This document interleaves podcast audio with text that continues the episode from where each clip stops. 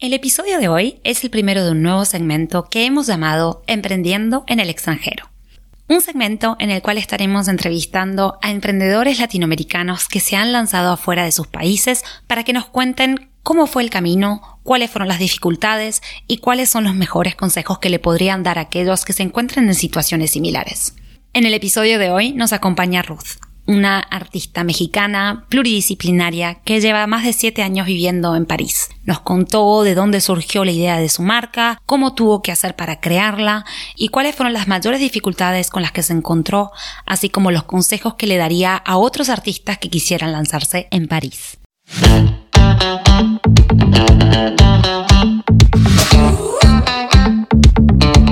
Hola, les damos la bienvenida a Conversando desde París. Podcast creado por Diana y Sol, una mexicana y una argentina que llevamos más de 10 años viviendo en París y algunos más en el extranjero. A lo largo de nuestros episodios tocaremos temas relacionados a vivir fuera de su país natal y particularmente sobre París, desde donde conversamos. Les compartiremos historias divertidas, anécdotas personales y tendremos algunos invitados que compartirán las suyas. En resumen, cada semana les contaremos lo bonito y lo no tan bonito sobre vivir en el extranjero.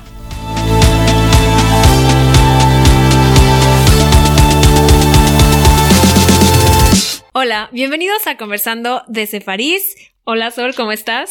Hola Diana, muy bien. Acabo de volver de vacaciones, así que súper, súper bien. ¿Y vos qué tal?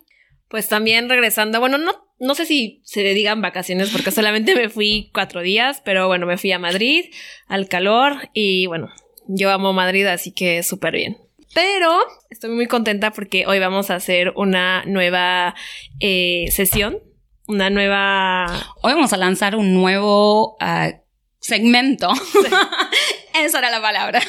Exacto, dije sesión, no, no, no, no va, un nuevo segmento que ya lo habíamos pensado y creo que se nos hizo interesante y es básicamente los latinoamericanos que pues se lanzan a emprender en el extranjero, ¿no? Porque creo que emprender no es nada fácil y bueno, estar en un país donde puede que no se hable tu lengua y que no conozcas cómo funciona todo, pues puede ser un poco más difícil. Así que el día de hoy tenemos una invitada estamos muy contentos, contentas, perdón. Y bueno, hola Ruth, ¿cómo estás? Hola. Bueno, muchas gracias por invitarme a este increíble podcast. Y em, me llamo Ruth Morelos, soy una artista mexicana, tiene siete años que vivo en París y llegué a París porque venía a hacer una maestría de marketing enfocado en marcas de lujo. Eh, yo tengo como mi carrera bueno, de la universidad fue de relaciones públicas, entonces decidí venirme a París para hacer como esta especialización. Y pues pensaba yo de, bueno, me quedo un año y después regreso a México, consigo un súper trabajo y... Típico. claro, todos nos engañamos con esta historia. y ya después de un tiempo, o sea, para empezar yo me vine sin hablar francés, yo solo hablaba en inglés, entonces la maestría era en inglés. Así que yo pensé que podía sobrevivir en, en París con, el inglés, error también que todos cometemos. Y pues poco a poco em, empecé pues obviamente a aprender francés, después tomé seis meses de francés y empecé a hacer lo que son las pasantías o stage acá en París. Y bueno, me encantó, la verdad que decidí quedarme. Y pues la verdad es que al principio trabajé en bastantes cosas y pues después de un tiempo Em, decidí emprender. y para, porque no lo hemos precisado, Ruth, eh, vos lo dijiste, sos artista. Sí. ¿Querés contarnos un poquito en qué tipo de trabajo te especializas o qué es lo que más te gusta hacer o lo que haces actualmente? Claro. Tengo una marca de moda ecorresponsable que se llama Elan. Eh, se llama así porque es como el resumen de decir hello again, o sea, como hola de nuevo. Y el concepto de esta marca es reciclar ropa o sea, el objetivo principal era, los clientes me mandan ropa tipo jeans o chamarras o playeras o algo que digan, bueno, esto ya lleva mucho tiempo en mi closet, ya no lo quiero usar, y yo lo transformo en una obra de arte. Literalmente hablo con el cliente, le pregunto como, bueno, ¿qué es lo que te gustaría? He tenido clientes que me dicen como, tuve un viaje a Tailandia increíble, inolvidable, y quiero como en lugar de un tatuaje, eh, crear esta pieza Entonces hablo con el cliente y realmente es crear una obra de arte, la plasmo en la prenda y pues el objetivo es que esta prenda tenga un valor distinto, la gente no lo tire cuando deje de utilizarla, sino que haga lo que le llamamos upcycling, o sea, que recicle la prenda, la transporte, la transforme, perdón, en un cuadro, en una obra de arte o que se la herede a otra persona, pero con este valor de obra de arte. Qué bien. Y licencia en relaciones públicas, maestría en marketing. ¿Cómo, cuándo y dónde fue ese salto hacia el arte? ¿O es algo que siempre estuvo en vos, que siempre hiciste como a un lado o en hobby y de repente dijiste quizás tenga que darle a esto más importancia en mi vida? Sí, totalmente. O sea, creo que contestaste todo sola. sí, en realidad fue que, o sea, desde que soy chiquita estoy enamorada del arte. De hecho, yo vine a París porque me enamoré de, o sea, la historia de Diego Rivera, que es un muralista. Casi todos lo conocen por ser el esposo de Frida Kahlo. y cuando era muy chiquita me llevaron a un museo de él donde solo está un mural gigante. Entonces, em, yo me impresionó tanto ver este mural, tantos colores. Y cuando me dijeron, es que una sola persona pintó todo esto, yo estaba como vuelta loca. O sea, yo como no, pero ¿cómo es posible que una persona pudiera plasmar tanto color? O sea, bueno, yo tenía siete años, ¿no? Obviamente te impresiona más todo. Y eh, después me obsesioné un poco con su historia, quería saber quién era, por qué pintaba así, por qué usaba colores. Y mi mamá me regaló un libro donde venía que él había estudiado en París.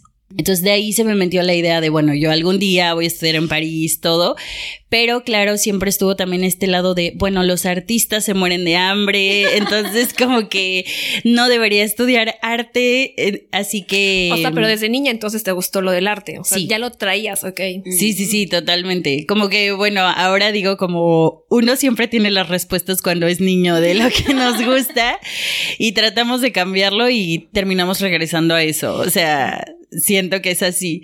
Entonces, em, pues ya una vez que estuve acá, la verdad que siempre tuve este lado de tener como mi cuadernito donde dibujaba y personalizar prendas y hacer mis cosas, pero nunca me lo tomé en serio. Em, fue a partir del confinamiento que literalmente empecé a pintar mis jeans, los subí a Instagram y pues en ese momento aquí en París que no podíamos salir, eh, me empezó a escribir mucha gente de que yo quiero, yo quiero, pero era gente que yo no conocía y yo como, ok, ¿qué está pasando?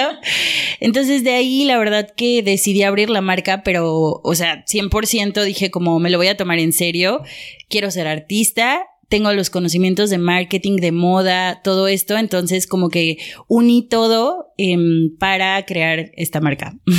Wow, bastante como increíble. Entonces, durante el confinamiento, ¿lanzaste la marca? Sí. ¿Y cómo, cómo la estableciste en lo que es términos legales? Que en Francia, digamos que todo lo que es la burocracia es poco evidente, vamos a decir, para los franceses. ¿Y cuáles fueron como tus pasos? Ajá, tus pasos y qué fue lo que más te costó, mm. ¿sabes? Como, porque una cosa ya tenías la idea y todo, pero ya cuando uno lo quiere hacer como más formal, ya es cuando viene todos los otros pasos que no son los más agradables. Sí. sí, está la parte divertida de crear una marca y la parte no tan divertida, pero yo creo, bueno, yo veo la vida como que en todo existe eso. O sea, también siento que mucha gente ve que vives en París y está como, wow, todo es increíble, pero no saben la cantidad de papeleo que hay que hacer. O sea, entonces es un poco. vas a decir la cantidad de ratas? también, también. no, sí, no saben toda la verdad de París.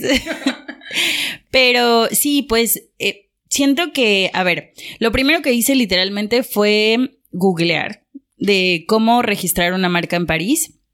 Y me salieron muchísimas páginas, que también eso aprendí después, que hay muchas páginas que, que, son estafa, donde te piden que para registrarte como emprendedor tienes que pagar, no sé, 150 euros al inscribirte y tal, pero todo eso es falso. En realidad es gratis inscribirte como emprendedor.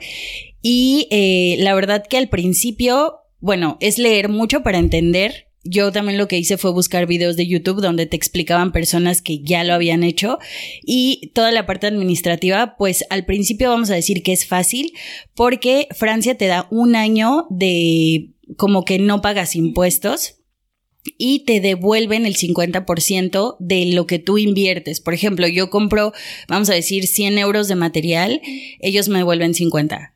Entonces, bueno, al principio fue como entender todo eso, regarla, eh, como llenar mal el papeleo. Después me, o sea, me contactaron como de la página de emprendedores y era que es la URSAF.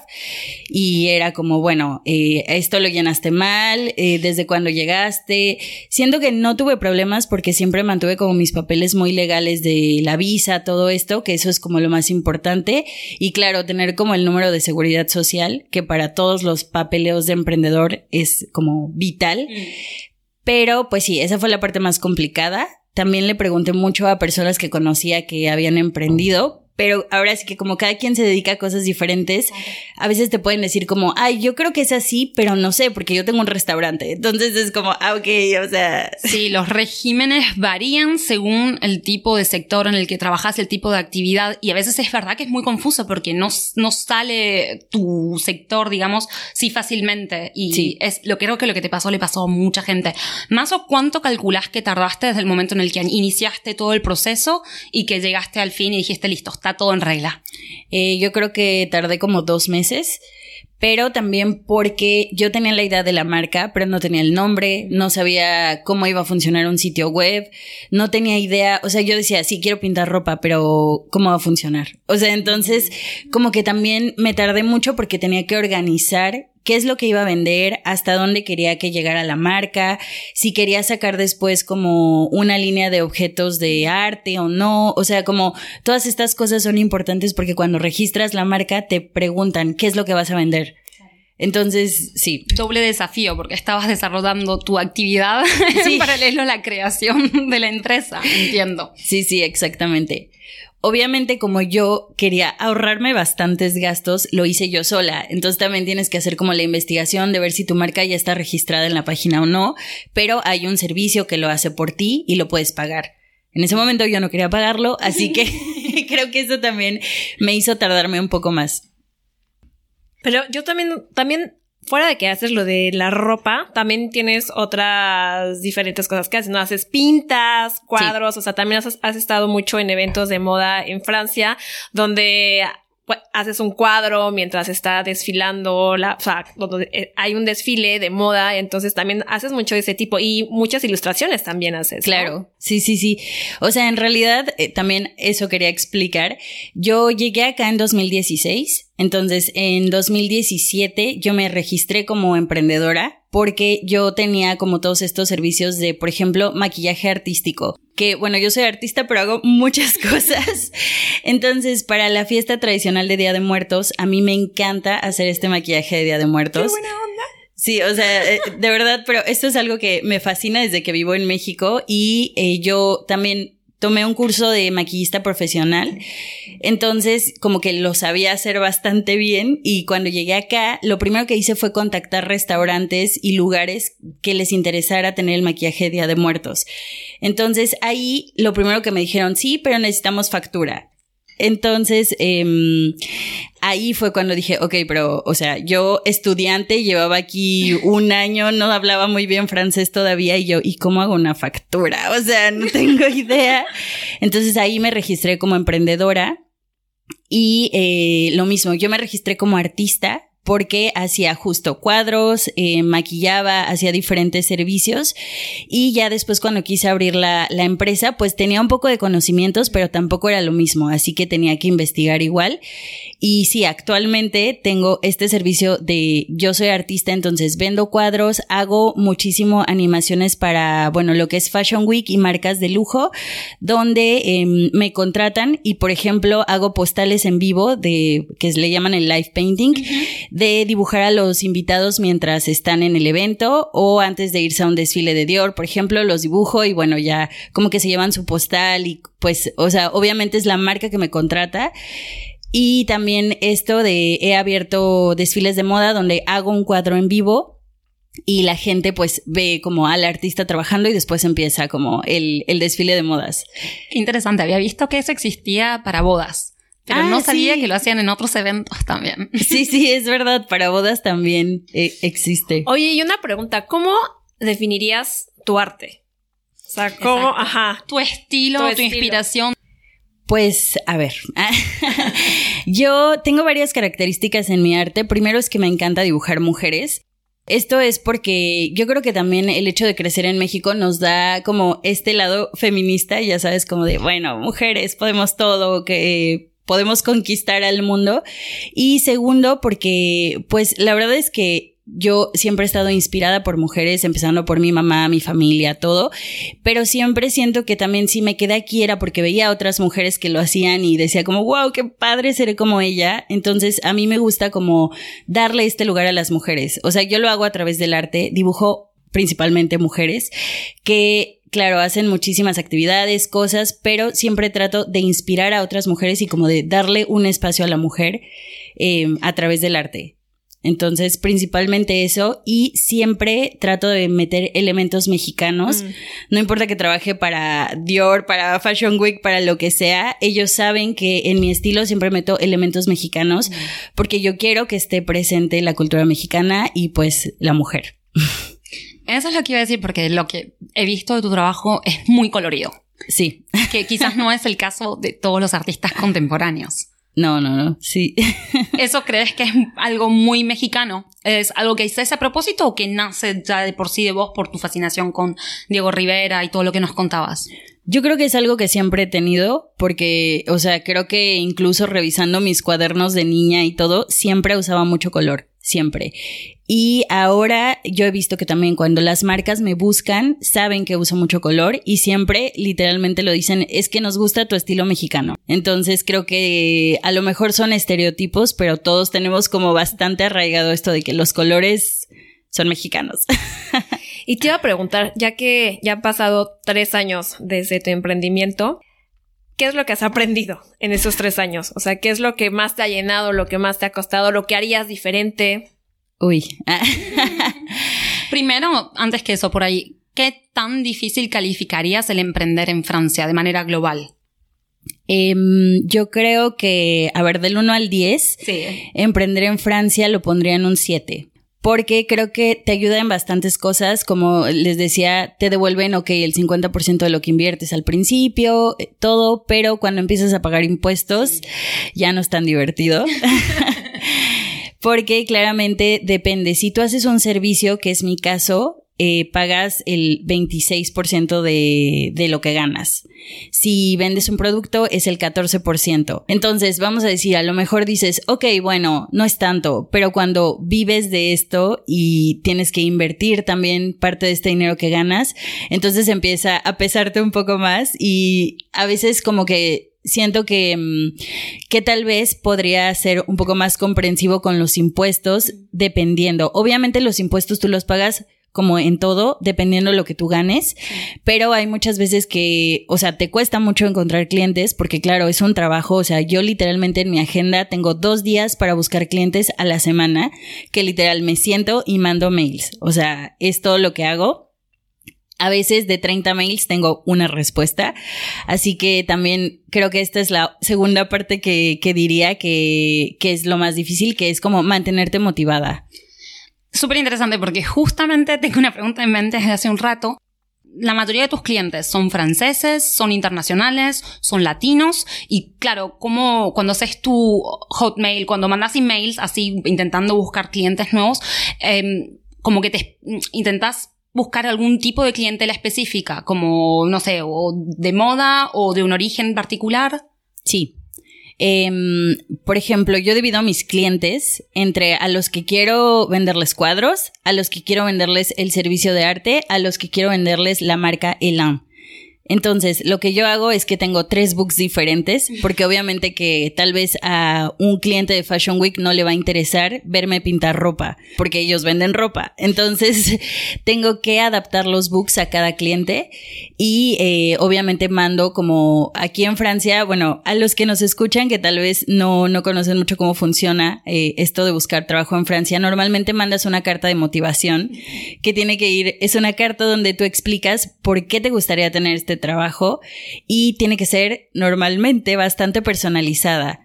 Entonces, em, yo hago lo mismo cuando mando un mail, es como pues tener una carta de motivación Eh, o sea, como que esto sería más un consejo también para los emprendedores que cuando busquen oportunidades siempre piensen qué es lo que le quieren vender al cliente y si es una persona que estaría interesada en sus servicios también, porque, o sea, yo luego he hablado con emprendedores que son como, bueno, sí, yo quiero venderle galletas a la Duré y es como, bueno, no, o sea, tienes que, yo sé que eres repostero, pero no le puedes vender galletas a la Duré, o sea, hay que, hay que ver qué le puedes vender, qué podrías ofrecer también. Em, lo que funciona mucho son colaboraciones también.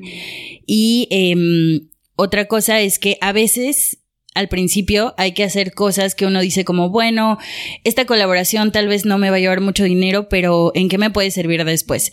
Siento que si a ti te llama o, de verdad es algo que dices, me gusta este otro proyecto, esta otra marca, la voy a apoyar o quiero que nos identifiquen juntas, en el momento tal vez no te deja como mucho valor monetario, pero en el futuro puede haber marcas más grandes que digan, wow, me encantó lo que hiciste con esta marca chiquita, pero o sea, como que el trabajo fue impecable, entonces te abre muchas puertas. o sea, al final todo se va acumulando y es como hacer un networking que creo que cuando eres emprendedor es como bastante importante. Entonces, podrías decir que en estos tres años como lo que podría ser lo más difícil tal vez es encontrar clientes o para ti cuál sería como que los aprendizajes de tu emprendimiento de estos tres años? Yo creo que sería los clientes, Em, porque uno siempre cree que abre una, una empresa y van a llegar todos a pedirte y a decirte, wow, es increíble y desafortunadamente no es así. Uno tiene que relanzar y relanzar y relanzar y buscar a las personas.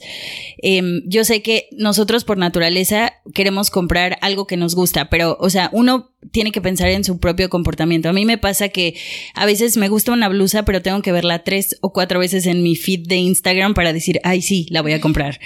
Entonces, lo mismo. Y lo segundo, yo creo que es la motivación, porque hay días que digo como, nadie está viendo lo que hago. Eh, tuve un cliente porque me ha pasado que, o sea, al principio tenía un solo cliente al mes y era como, no, y todos me decían, sí, tú puedes, sigue, pero cuando tienes un solo cliente a veces te cuesta mantenerte motivada.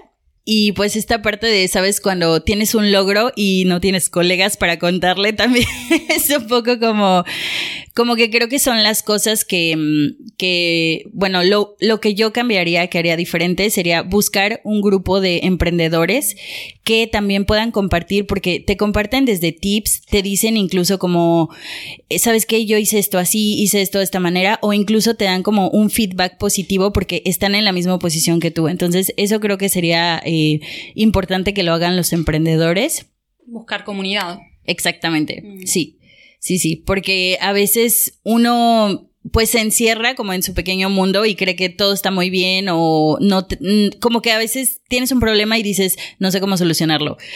Y cuando tienes a otros emprendedores de apoyo, normalmente te ayudan sí, bastante. Porque al final no te sientes sola, ¿no? Porque sí. igual tu entorno no todos son emprendedores ni todo el mundo hace lo mismo que tú, entonces le puedes platicar a una amiga o a tu mamá, a tu esposo, pero no realmente van a entender cómo te sientes y las posibilidades, ¿no? Porque tú me puedes decir, yo me siento mal, digo, no, ándale, échale ganas, pero la verdad yo no tengo las armas para decirte, no, ¿sabes qué? Yo hice esto o esta chica hace esto, entonces sí creo que una red eh, es muy importante y más estando en el extranjero, ¿no? Que tal vez no podemos entender cómo funciona todo, entonces, no, me parece bastante bien. Y volviendo a tus clientes, te habría preguntado, ¿son, la mayoría son franceses?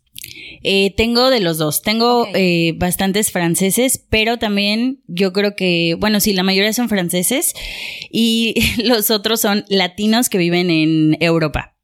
Y hoy en día, ¿qué, ¿cuál es el, digamos, la plataforma o el útil que utilices que te sirva más para identificar y contactar eh, empresas o marcas con las que quieras trabajar? pues me sirve Instagram. Mm. TikTok también funciona bastante bien y mandar mails. sí, definitivamente. Y bueno, ya como para finalizar un poco el episodio, ¿cuál sería como tu consejo para una persona que se quiere lanzar? Porque hay que decir que, bueno, Sol ya había tenido una experiencia profesional, había hecho su maestría, o sea, ya tenía como que todo el checklist que te dicen desde chiquito que tienes que hacer.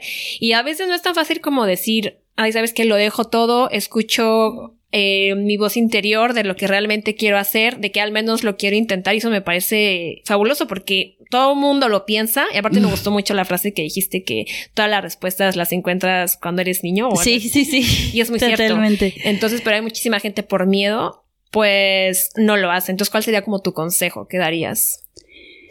Pues para empezar a emprender, creo que lo primero sería eh, la organización porque uno cree que todo es muy fácil y que sí, como que tienes una idea, ok, pero desafortunadamente sí hay que tener como buena administración, em, hay que tener como coherencia desde la imagen, el logotipo, todo lo que vas a comunicar y también la calidad del producto. O sea, creo que también como esta parte de mantenerte como súper profesional. No sé si alguna vez han escuchado que te dicen como, bueno, vístete como el puesto que quieres tener y no como el que tienes.